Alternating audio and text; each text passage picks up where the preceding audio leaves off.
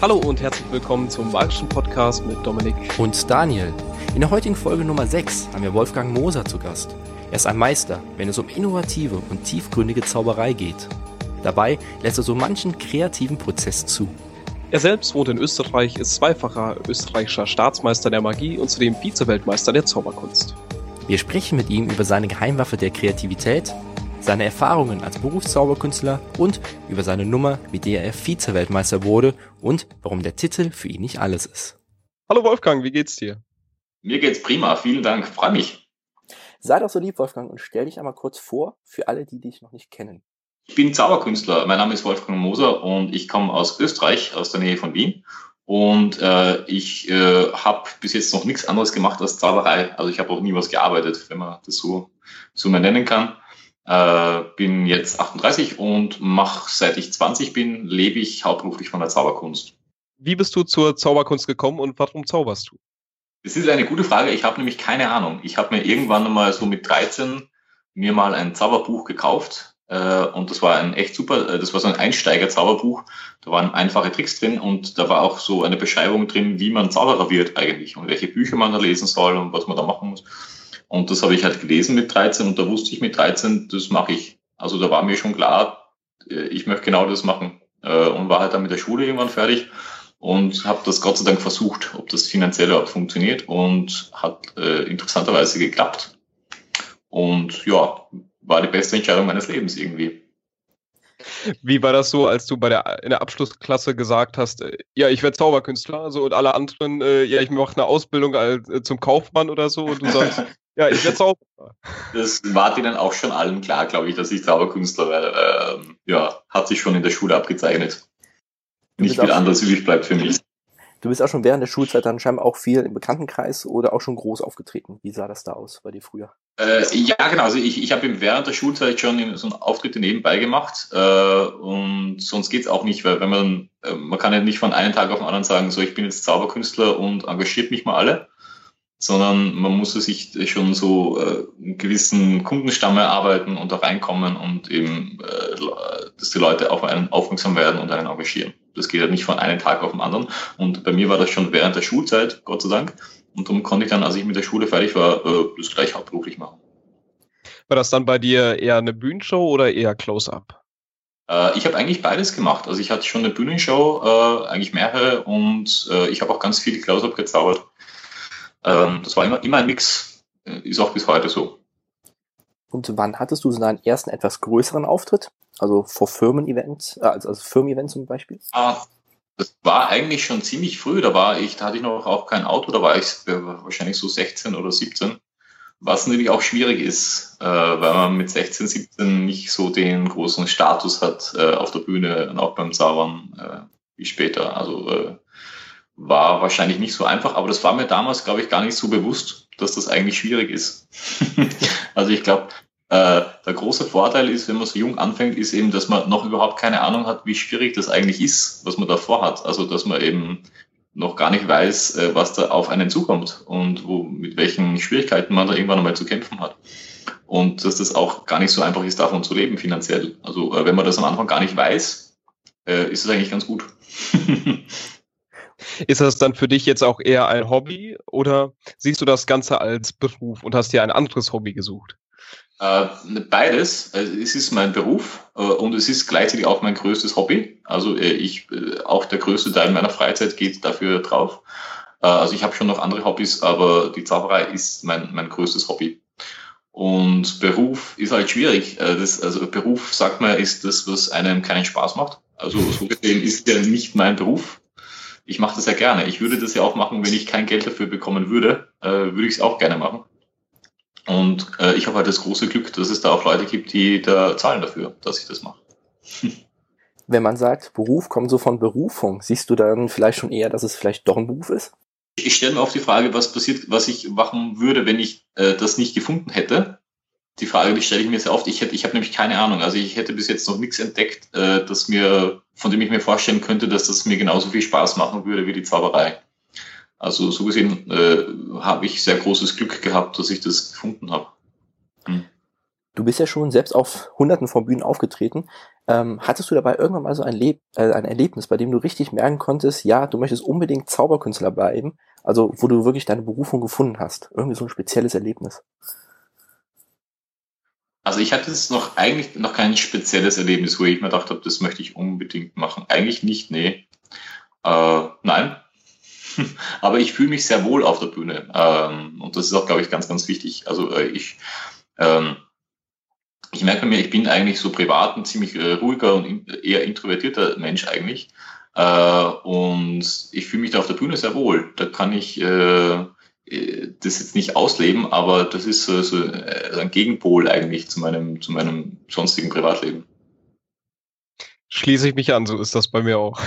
Scheint aber auch so eine Eigenart, denke von vielen Zauberkünstlern zu sein, oder? Viele wollen irgendwie, ähm, also einmal sagt die Zauberkunst leben, die interessieren sich richtig dafür, ähm, Zauberkunststücke zu zeigen, aber sind für sich selbst sehr ja. introvertiert. Das sieht man irgendwie bei vielen Künstlern. Kannst du das auch so teilen? Auch schon aufgefallen. Es gibt natürlich auch das krasse Gegenteil, so richtige, so diese Rampenschweine, die halt unbedingt äh, äh, zeigen müssen, äh, was, was sie können oder die einfach äh, auch im Abseits von der Bühne sehr gerne im Mittelpunkt stehen. Gibt es natürlich auch, äh, also gibt es halt alles querbeet. Aber mir ist auch schon aufgefallen, ich, dass die Künstler, die privat eher ruhig sind und auf der Bühne äh, äh, quasi das ausleben, die, die sind Leute, die ich mir auch sehr gerne ansehe. Das sind eigentlich die, die mir ja, am meisten Spaß machen, denen zuzusehen. Wie baust du deine Show auf? Dein Abend, du hast ja ein großes Abendprogramm. Ähm, machst du das so, dass du zum Beispiel ähm, deine Lieblingstricks vorführst und sagst einfach, das mache ich gerne und das mache ich jetzt einfach? Oder hast du eine Story in deinem, mhm. in deinem Programm drin, wo du dir wirklich vorher gedacht hast, wie, wie du das machst? Also äh, ich habe ein abendfüllendes Programm, das ist ein zwei Stunden Zauberprogramm und das ist mit der Zeit entstanden. Also das hat jetzt einen fixen Ablauf mit äh, äh mit äh, einigen wenigen roten Fäden, ganz wenigen eigentlich.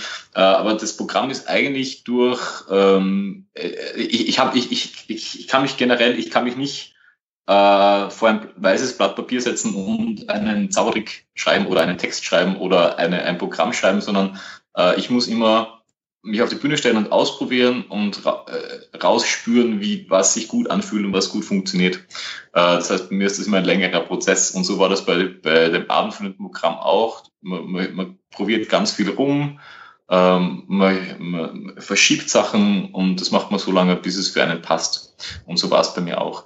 Äh, ich habe ich hab jetzt keine, keine Story, also ich habe keine Geschichte, die sich durchzieht. Ich habe keine Geschichte, die ich erzähle. Es gibt keine durchgängige Handlung. Ich führe halt einfach Kunststücke vor.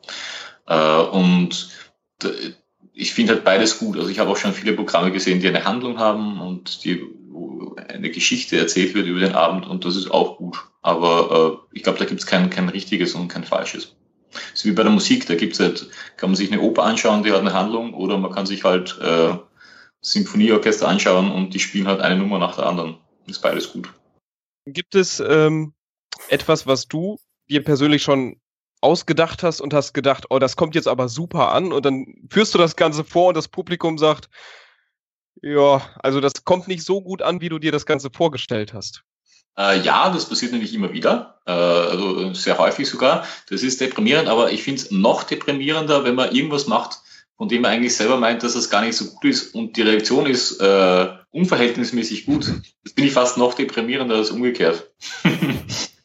Also ist mir oft noch unverständlicher als umgekehrt. Wenn man irgendeine eine Kleinigkeit macht, die eigentlich nur so nebenbei passieren soll und die hat dann oft eine größere Reaktion als äh, Sachen, die man eigentlich selber als wahres Wunder äh, empfindet.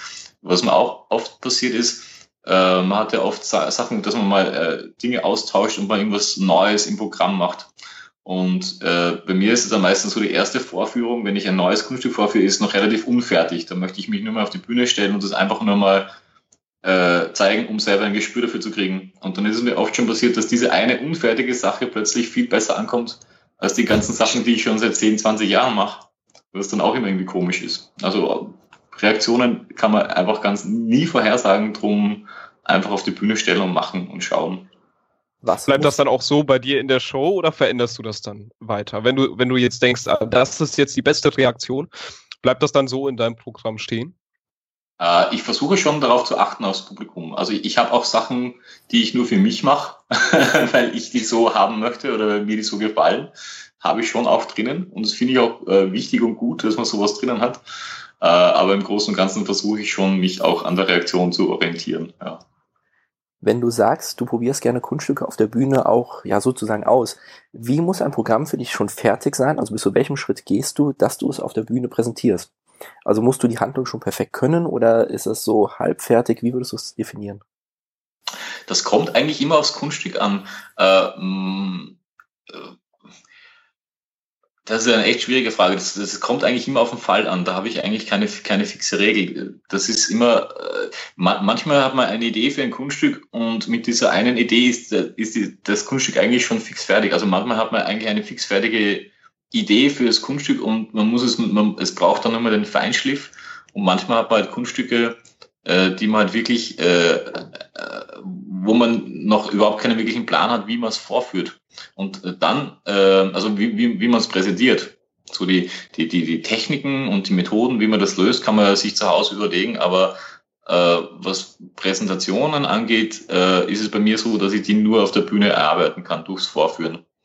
Und da äh, ist eine Sache, die ich halt immer mache, wenn, wenn, wenn auch der Text und die Präsentation noch nicht stimmt, ich stelle mich auf die Bühne äh, mit einer Grundidee und mach's einfach mal und habe immer so ein Aufnahmegerät oder ähm, Telefon dabei und nehme ich halt auf. Das ist überhaupt ein guter Tipp. Und dann hört man sich das mal zu Hause an und äh, schreibt sich halt die Sachen auf, die man gut gefunden hat und die man, die man mag. Und die äh, schreibt man sich auf und äh, äh verwendet die beim nächsten Mal nochmal und nimmt sich wieder auf nimmt man sich wieder die Sachen raus, die einem gefallen haben. So äh, kann man sich äh, eine Präsentation äh, wenig erarbeiten.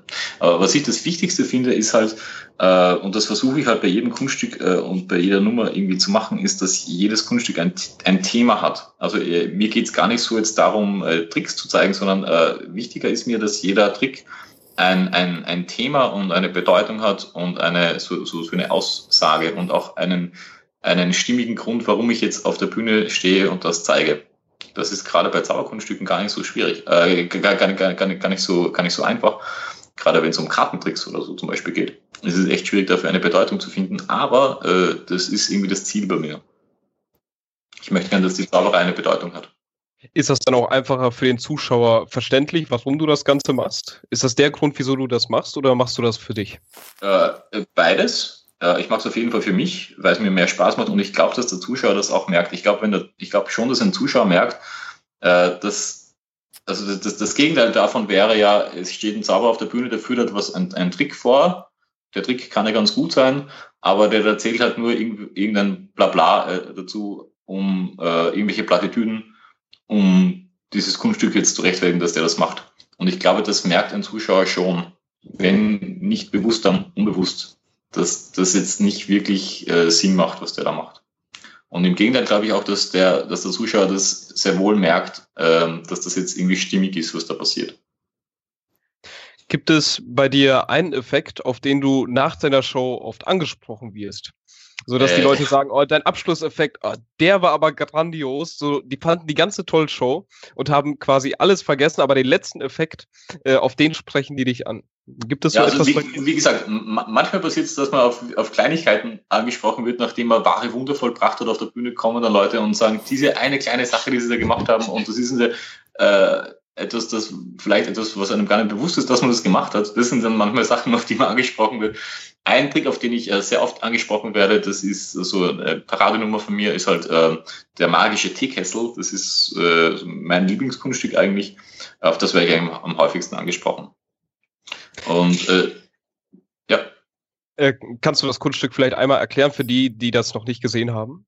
Das lässt sich ganz einfach erklären. Ich habe einen, einen Teekessel, der wird untersucht und kontrolliert und der ist unpräpariert und leer und der wird mit Wasser befüllt und äh, das Wasser verwandelt sich in dem Teekessel in unterschiedliche Getränke, in Wein und Bier und äh, Zuschauer dürfen sich dann auch Getränke frei wünschen und der Teekessel schenkt diese frei äh, bestimmten Getränke ebenfalls aus. Und da kommen äh, halt die ersten Sachen raus aus diesem Teekessel. Und das ist halt ein, ein Kunststück, wo ich bei der Vorführung auch merke, das ist was völlig anderes als ein Kartentrick zum Beispiel, weil das etwas ist, das Sinn macht. Also da muss man gar nicht jetzt großartig durch die Präsentation erklären, warum das Sinn macht, so einen Teekessel zu haben, sondern jeder Zuschauer versteht, dass das, äh, der hätte, jeder Zuschauer hätte selber gern so einen Teekessel, der jedes Getränk ausschenken äh, kann. Das heißt, man muss das gar nicht jetzt mit der Präsentation irgendwie bedeutsam machen. Und bei vielen Kunststücken ist es oft so, dass man halt so einen Trick hat, der gut ist und dann wird halt irgendwie künstlich so eine Präsentation drüber gestülpt. Und äh, nur damit man halt irgendwas dazu sagt. Und diesen Unterschied merken Zuschauer schon. Auf jeden Fall. Darum bin ich auch immer auf der Suche nach Kunststücken, die schon von sich aus eine, eine Bedeutung haben. Also dieser Teekessel zum Beispiel, der macht schon von sich aus Sinn, ohne dass man jetzt großartig eine Präsentation äh, dazu braucht. Oder auch jetzt zum Beispiel ähm, Geld herzaubern, ist auch ein Kunststück, das man jetzt nicht großartig begründen muss für den Zuschauer mit einer Präsentation, warum man das macht. Ja. Das sind Kunststücke, die ich gerne mache. Du bist als ein sehr kreativer und innovativer Zauberkünstler bekannt. Wie sieht das bei dir aus? Hast du irgendeine Geheimwaffe, wie du an neue Ideen oder an kreative Ideen kommst? Mhm. Also ich habe lange Zeit geglaubt, dass ich keine Methode habe. Äh, habe ich auch lange Zeit äh, gesagt, dass ich keine Methode habe, um kreativ zu sein. Und ich habe dann so ein wenig gelesen und äh, habe so Methoden gelesen und irgendwann habe ich was gelesen und mir gedacht, okay, das ist ja genau das, was ich mache. Also ich, ich hatte eine, ohne es zu wissen. Und da muss man auch dazu sagen, dass also äh, Kreativität wird ganz oft falsch verwendet, dieser Ausdruck. Äh, also in der Zauberkunst gibt es ganz, ganz, ganz wenig Kreativität, weil Kreativität heißt eigentlich, dass man etwas vollkommen Neues kreiert, das noch nicht da war. Eben man, man kreiert etwas, das es noch nicht gibt. Und das passiert in der Zauberkunst eigentlich gar nicht, äh, dass man jetzt wirklich einen, einen komplett neuen Trick oder eine neue Methode hat, die es noch nicht gab. Was also mir gefällt der Ausdruck Innovation sehr gut. Der ist nämlich genau, der beschreibt genau das, was in der Zauberei oft passiert. Innovation bedeutet, dass man Dinge nimmt, die es schon gibt und die in einer anderen, in einer neuen Weise zusammensetzt. Das ist Innovation. Und das ist eigentlich das, was meistens passiert, wenn neue Kunststücke entwickelt werden. Man nimmt halt alte Methoden und verändert die und verändert vielleicht die Requisiten und so kommt was Neues raus. Und äh, meine Methode äh, für Innovation, äh, die hat vier Phasen. Äh, und das läuft so ab, die, also die, die vier Phasen sind Idee und Analyse, dann kommt Inkubation, Illumination und Verifikation. Sage ich mal ganz kurz was zu jedem von diesen vier Punkten. Also äh, es könnte jetzt länger werden. Äh, der erste Punkt ist eben so Idee und Analyse. Das heißt, man muss mal erstmal wissen, was möchte ich denn eigentlich machen. Und da ist es gerade bei Zaubertricks ganz gut, wenn man äh, erst e-, eine, wenn man erst die Idee hat für die Präsentation oder für das Thema von diesem Kunststück. Gerade bei Zauberkünstlern ist es oft so, die haben eine Idee für eine Methode. Äh, die haben eine, eine, eine tricktechnische Idee, wie man irgendwas lösen könnte. Und um diese Methode wird dann äh, so ein Trick rundherum kreiert. Und das Ergebnis ist halt, dass man dann am Schluss eine, eine Nummer hat, die eine sehr clevere Methode hat, aber das ganze Thema rundherum ist dann oft gar nicht so gut, ja, weil das eben erst danach künstlich gekommen ist. Und viel besser ist es, wenn man zuerst eine Idee hat für, für, äh, für die Präsentation und für das Thema und dann sucht man erst nach einem Trick und dann sucht man erst nach einer Methode. Beim Teekessel zum Beispiel war es so, dadurch, ich wollte halt so, eigentlich so ein, ein, biblisches Wunder machen. Ich wollte eigentlich Wasser zu Wein verwandeln.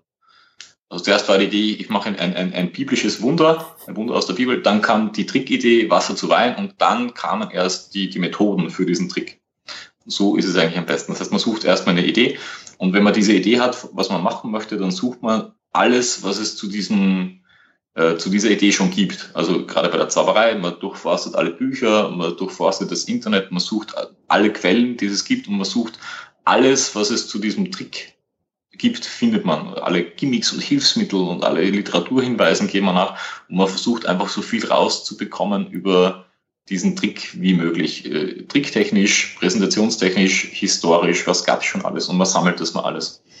Und das ist eben so die analytische Phase. Und das war bei mir noch zum Teekessel, paar Monate lang war mein Arbeitsraum halt voller Getränke und äh, Chemikalien und alle möglichen Requisiten und so. Und damit spielt man mal rum und macht sich so einen Überblick über alles, was es gibt. Und die zweite Phase ist dann die Inkubation. Und das ist die Phase, wo man das alles mal beiseite äh, legt. Also man hat jetzt alle Ideen gesammelt und man hat alle Ideen mal irgendwie so im Kopf. Und jetzt lässt man mal los und macht mal gar nichts damit und man lässt es einmal so gern. Und am besten, also man, man versucht jetzt gar nicht wirklich aktiv sich damit zu beschäftigen, sondern man macht irgendwas komplett anderes. Das ist genauso, wenn man, wenn man einen Namen, versucht sich an einen Namen zu erinnern und es fällt einem der Name nicht ein und dann denkt man irgendwas völlig anderes und nach zehn Minuten ist plötzlich der Name da. Und genauso ist es hier auch. Man wartet jetzt quasi auf den Geistesblitz und auf, auf die Idee, wie man diese ganzen Sachen jetzt zusammenbauen kann. Und da ist es ganz gut in dieser Inkubationsphase, dass man sich irgendwie dem Gehirn anderes Input gibt. Also äh, kreatives Input, also das heißt Kino, äh, Lesen, Theater, alles Mögliche. Äh, bei mir ist es immer so, je mehr Input, äh, desto mehr Output in, in Form von Zauberei. Und äh, beim Input keine Zaubershows. also keine Zaubershows anschauen, weil in einer Zaubershow sieht man halt nur Sachen, äh, die man schon irgendwie kennt. Und man möchte halt äh, neu, neues Input haben, also neue, neue Eindrücke haben. Und unser Gehirn nimmt dann diese neuen Eindrücke und bringt die in Verbindung mit diesem Problem, an dem es arbeitet, wie man die ganzen Sachen zusammenbauen kann. Und dann irgendwann einmal nach ein paar Wochen oder Monate, je nachdem wie lange es dauert, äh, ist dann die, die Illumination. Das ist so der Geistesblitz, das ist das, das, das Heureka. Da macht es irgendwann Klick und plötzlich macht das alles irgendwie Sinn. Also plötzlich hat man eine Idee, wie man diese ganzen Methoden zusammenpacken kann in eine Methode. Oder plötzlich macht, findet man die perfekt, den perfekt, die perfekte äh, Verbindung zwischen Präsentation und Trick. Äh, und plötzlich macht die ganze Routine Sinn. Also äh, ich habe bei, bei fast sämtlichen Kunststücken, die ich bei mir im Repertoire, weiß ich ganz genau noch diesen Moment, diesen heuriger Moment, wo ich wusste, okay, so muss ich es machen und dann ist es, dann ist es, dann ist es gut. Das heißt, irgendwann macht das alles Sinn und diese ganzen Puzzlesteine, die man gesammelt hat, die fallen zusammen und ergeben ein Bild von dem, von dem, von dem Trick. Ähm, und das kann oft ganz zufällig ausgelöst sein durch irgendwelche Bilder oder durch irgendwelche äh, beiläufigen Bemerkungen von irgendjemandem und plötzlich macht es Klick. Und dann hat man die letzte Phase, das ist halt äh, die, die Umsetzung, äh, Verifikation. Also da, jetzt geht's eigentlich erst richtig los. Jetzt weiß man, was man haben möchte und wie man es umsetzt. Und jetzt muss man halt umsetzen. Das heißt, das letzte ist die, diese Umsetzungsphase. Und das ist die Phase, die am längsten dauert. Und die hört auch eigentlich nie auf. Also auch wenn man, man muss sich also eben eher die Routine zusammenstellen, so wie man sich überlegt hat. Und man muss sich Requisiten machen lassen oder, oder, oder irgendwie besorgen. Man muss Text schreiben und man muss, geht vielleicht zu einem Regisseur oder zu einem Coach und man setzt das halt alles genauso um, wie es einem die Idee vorgibt. Und das ist, die, die Phase, die kann dann viele Jahre dauern und eigentlich ist die auch nie vorbei. Also auch bei, bei Kunststücken, die man halt schon seit 20 Jahren vorführt, kommt man immer noch drauf, was man da verbessern könnte und so. Also das ist eigentlich die Phase, in der man jederzeit ist bei einem Kunststück, so die, die Umsetzung. Das hört sich ja sehr komplex an. Wie sieht das bei dir aus, so die ersten drei Phasen vor allem? Wie lange können die so in etwa dauern? So zum Beispiel für deine Teekesselnummer. Ja, also äh, das ist halt immer ganz unterschiedlich. Ähm, manchmal äh, dauert es einen Tag bis okay. zur Umsetzung äh, und manchmal dauert es viele Jahre. Also ich habe bei, bei dieser Ticketsnummer habe ich äh, so im Ganzen ungefähr so drei, drei Jahre äh, dran, dran gearbeitet. Äh, wobei also die, die Ideenfindung und die, die, das Sammeln von, von den ganzen Methoden und so bin ich ein halbes Jahr irgendwie rumgesessen und habe nur mit, mit, mit so Getränke äh, Tricks rumgespielt. Und da war es mir auch so, ich wollte eigentlich, ich wollte eigentlich mal eine re religionskritische Nummer machen. Das war mir so eine Idee, ich wollte mal so, ja, äh, äh, etwas religionskritisches machen und da war mir dann die Idee, äh, ich mache eben dieses biblische Wunder und dann war, äh, okay, welches Wunder könnte ich machen aus der Bibel? Da war dann Wasser zu Wein und dann dachte ich eigentlich, ich dachte eigentlich, dass es diesen Trick Wasser zu Wein, äh, dass es da unmöglich viele Methoden gibt, um das zu machen. Und da hat sich herausgestellt, diesen Trick gibt's gar nicht in der Zauberei. Also dieses, diesen Trick, dass man jetzt Wasser nimmt und das wird gekostet und dann verwandelt sich das in Wein und dann ist es echter Wein, den gibt's gar nicht. Und äh, dann habe ich halt Methoden gesucht und bin eben auf, auf dies, diesen so einen alten Trick, die magische Bar, so heißt das, das wird eigentlich schon seit Jahrhunderten vorgeführt, in unterschiedlichen äh, Varianten gestoßen und ähm, habe mir da eine eigene Methode mehr oder weniger zusammengesucht, um das zu machen. Und äh, als ich dann eben diesen Heureka-Moment hatte, wie ich diese ganzen Methoden, die ich da gesammelt habe, zusammen, äh, äh zusammenfügen kann, äh, ging es ihm auch los, dass ich dann einfach vorgeführt habe. Ich habe mich einfach auf die Bühne gestellt, irgendwo. Da ist ihm gut, wenn man Auftrittsmöglichkeiten hat, wo es nicht so wichtig ist. Also wenn man irgendwo in einem kleinen Kellertheater auftreten kann. Äh, für wenig Gage, das ist super, wo man Sachen ausprobieren kann und wo man so ein, so ein Labor hat, um, um, um Sachen zu erproben. Und da stelle ich auf die Bühne und mache das mal und dann äh, beginnt hier der, der Feinschliff. Aber es ist ganz unterschiedlich. Das kann von Tagen bis, bis Wochen, Monate oder Jahre dauern. Kommt immer auf den Trick drauf an. Das finde ich auch sehr einen interessanten Punkt von deinen Phasen, dass du sagst, äh, äh, Zaubershows gehören eigentlich überhaupt gar nicht dazu für den Input. Ne? Das finde ich ganz wichtig. Ja. Also mir fällt immer, ich, ich gehe relativ oft ins Theater eigentlich und äh, mir fällt immer auf, dass ich bei, bei anderen äh, Theater, also bei, bei, wenn ich im Publikum sitze und mir andere Shows ansehe, an, ansehe als Zaubershows, habe ich viel mehr Ideen als bei Zaubershows. Bei Zaubershows sieht man immer das Gleiche, also auch wenn man mal einen neuen Trick sieht, aber es ist im Prinzip immer das gleiche Schema, das man erlebt. Und wenn man mal was sieht, was da aus diesem Schema ausbricht, äh, bringt das ganz neue Denkprozesse irgendwie in Gang. Wenn du dann im Theater bist und kreative Ideen hast, bist du dann eher so der Typ, der ein Notizbuch bei sich trägt oder das Smartphone nimmt und dort alles notiert? Notizbuch. eigentlich beides, aber ich habe ich hab immer, ich habe eigentlich immer ein Notizbuch dabei und schreibe da alles rein. Und ähm, ich schreibe, ich, ich habe eben, ich, ich schreibe alle, alle möglichen tricktechnischen Ideen rein, also welche, welche Tricks würden mir gefallen und ich schreibe halt auch immer rein, welche Präsentationen würden mir gefallen, also gute Ideen für, wie, wie, wie man einen Trick vorführen könnte, schreibe ich auch rein. Und da äh, sieht dann sehr oft dieser heurige Moment aus, so aus, dass ich bemerke, okay, dieser eine Trick, den ich gern machen würde, der passt eigentlich perfekt zu dieser anderen Präsentation, die ich mir woanders mal aufgeschrieben habe. Und die zwei Dinge fügt man dann nur zusammen und hat eigentlich äh, eine fixfertige, fixfertige Nummer. Also ein Notizbuch ist super. Da gibt es nämlich auch ganz viele andere Methoden. Also so äh, dieses klassische Mindmapping ist auch immer gut, wenn man ähm, sich alle, alle Ideen, die man mal gesammelt hat und alle technischen Umsetzungen und alle Präsentationsideen alle mal auf einen auf einen Blick sichtbar hat mit so, mit so einer Mindmap. Äh, das ist auch echt gut, weil man da schneller Verbindungen finden kann zwischen, zwischen unterschiedlichen Ideen. Mit dem Teekessel hast du ja auch bei den äh, Weltmeisterschaften einen Platz belegt. Wie war das Gefühl für dich? Einmal, du bist im Publikum und dann wirst du auf die Bühne gerufen und du hast einen Platz bekommen.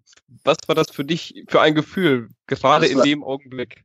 Das war echt spannend. Äh, ich, hat, ich, war, ich war noch nie bei einer Weltmeisterschaft nämlich davor. Also ich war auch äh, als Zuschauer noch nie auf einer Weltmeisterschaft oder auf einem Weltkongress. Das heißt, mein erstes, äh, ich, die erste Weltmeisterschaft, die ich erlebt habe, gleich äh, äh, von, der, von der anderen Seite aus. Und äh, ich hatte immer auch keine Ahnung, ob das überhaupt eine, eine, Wett, eine gute Wettbewerbsnummer ist, dieser Teekessel.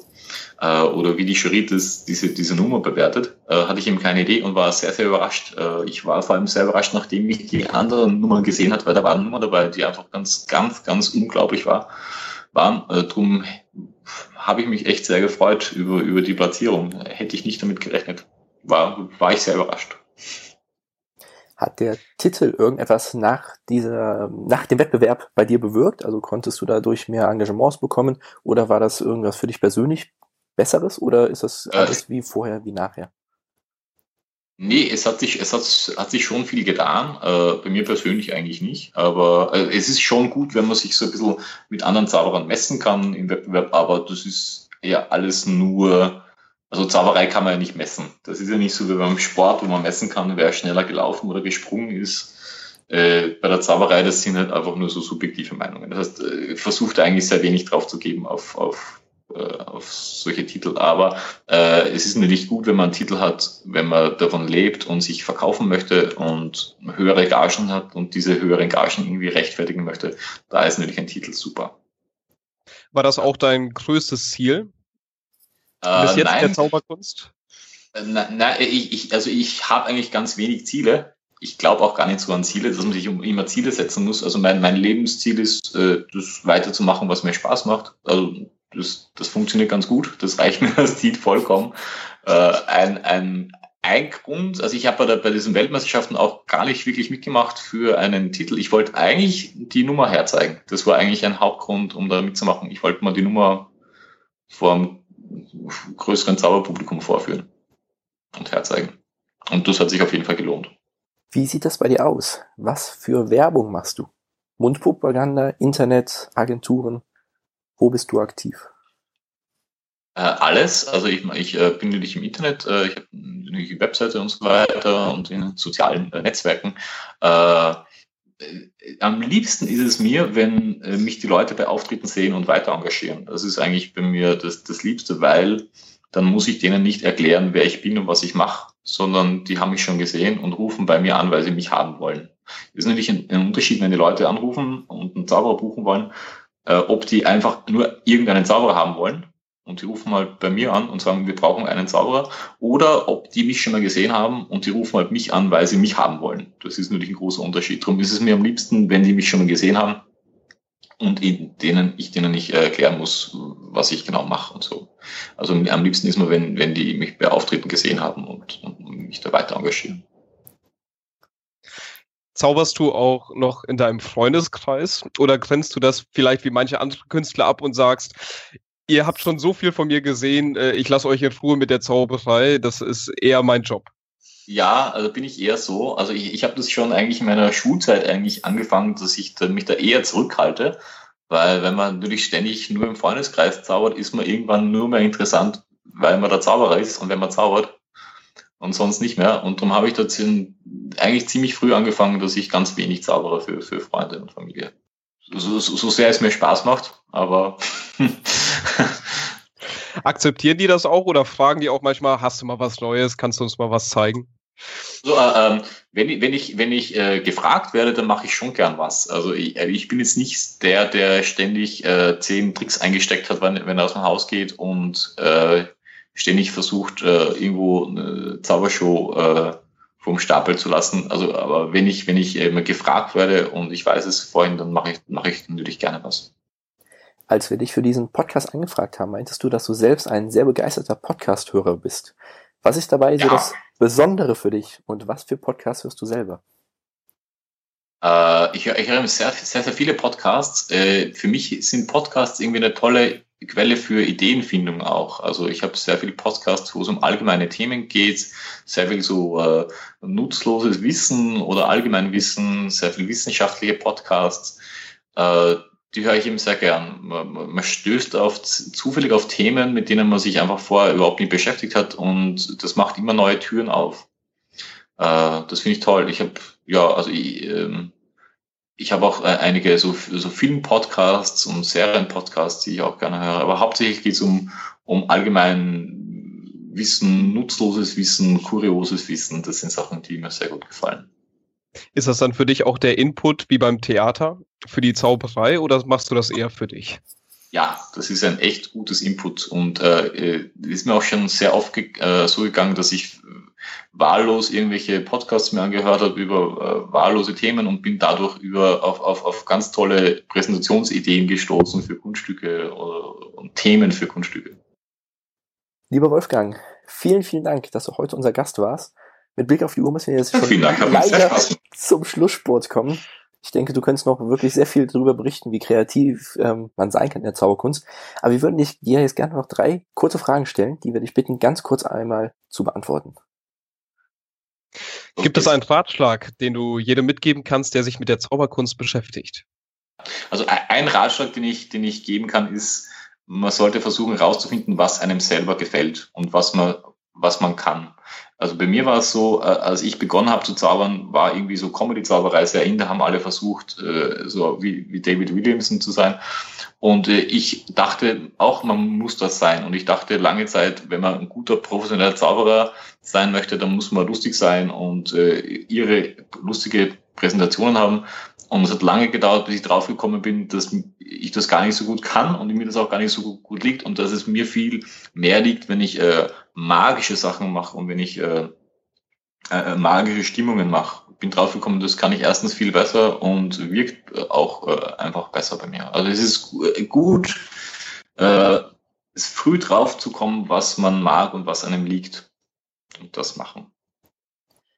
Kannst du ein Buch ein Kunststück oder eine Webseite besonders empfehlen? Äh, mein Lieblingsbuch in der Zauberei sind die Bücher von, von Darren Brown. Der hat äh, ein Buch, das heißt Absolute Magic.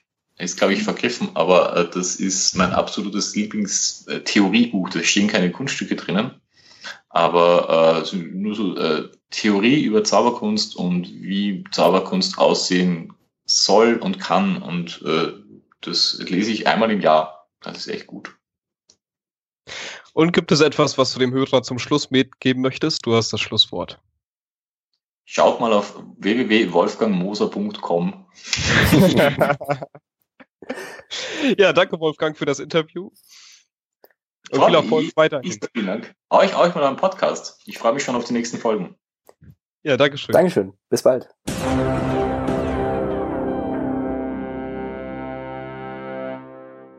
Das war's mit unserem heutigen Podcast. Vielen Dank, dass du bis jetzt zugehört hast. Unser Zitat der Folge kommt von Theodor Fontane. Er sagte einmal, der Zauber steckt immer im Detail.